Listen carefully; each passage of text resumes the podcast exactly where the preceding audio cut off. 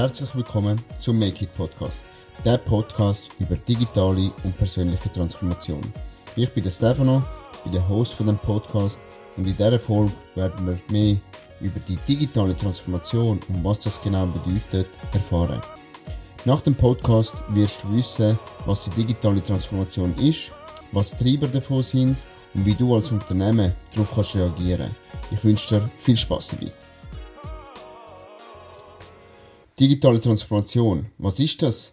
Die digitale Transformation bedeutet einen umfassenden Veränderungsprozess, wo Unternehmen ihre Strukturen und ihre Prozesse anpassen, damit sie im digitalen Zeitalter wettbewerbsfähig und kundenorientiert sein können.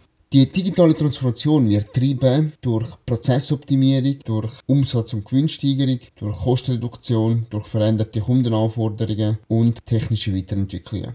Das heißt, als Unternehmen musst du zwingend auf die Treiber reagieren. Du bist eigentlich, du hast keinen Ausweg. Es führt keinen anderen Weg davon weg, weil der Mitbewerber, der reagiert. Und wenn er reagiert und du nicht, ist die logische Konsequenz, dass du dich nicht weiterentwickeln Das heißt, eins von den zentralen Aufgaben vom Unternehmen ist ja, die Unternehmung weiterzuentwickeln. Und somit musst du dich zwingend diesen Treiber anpassen. Ich tue sie nochmal wiederholen. Prozessoptimierung, Umsatz- und Gewinnsteigerung, Kostenreduktion, veränderte Kundenanforderungen und technische Weiterentwicklungen.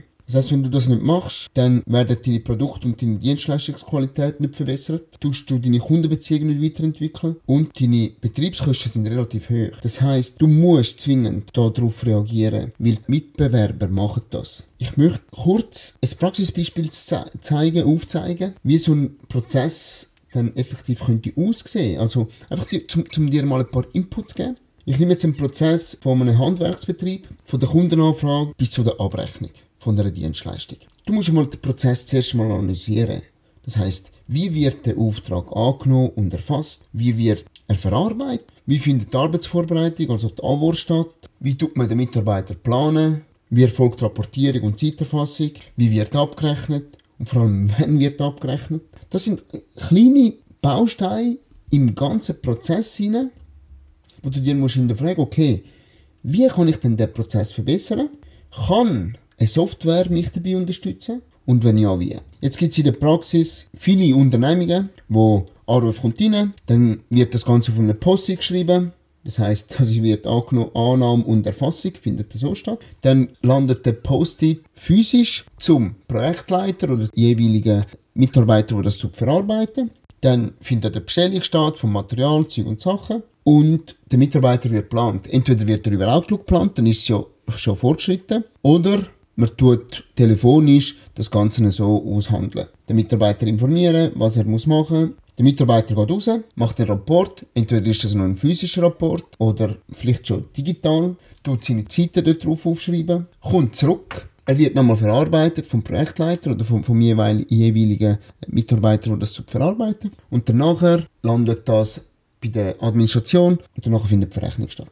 Das heißt, du merkst, du siehst, okay, der Prozess, einerseits ist er sehr schwerfällig, also der Prozess, der, der, der, ist sehr fehlerbehaftet und er ist sehr lang, sehr kompliziert. Das heißt, die Software könnte den Prozess optimieren, könnte dich dabei unterstützen. Deswegen musst du dir mal den Prozess oder all andere Prozesse musst du mal auseinander, musst du mal analysieren und kannst dir die Frage stellen, die ich dir vorher dir gestellt habe. Das heißt, die digitale Transformation ist mehr als nur Digitalisierung und Nutzung von der Technologien, sondern es geht eigentlich darum, Geschäftsprozesse zu verbessern, auch die digitale Kultur zu schaffen und Daten im Mittelpunkt zu setzen, damit man die Steigerung von der Effizienz in der Unternehmung und von der Datenkompetenz kann sicherstellen Unternehmen müssen auch ihre Strategie an die neuen digitalen Gegebenheiten anpassen.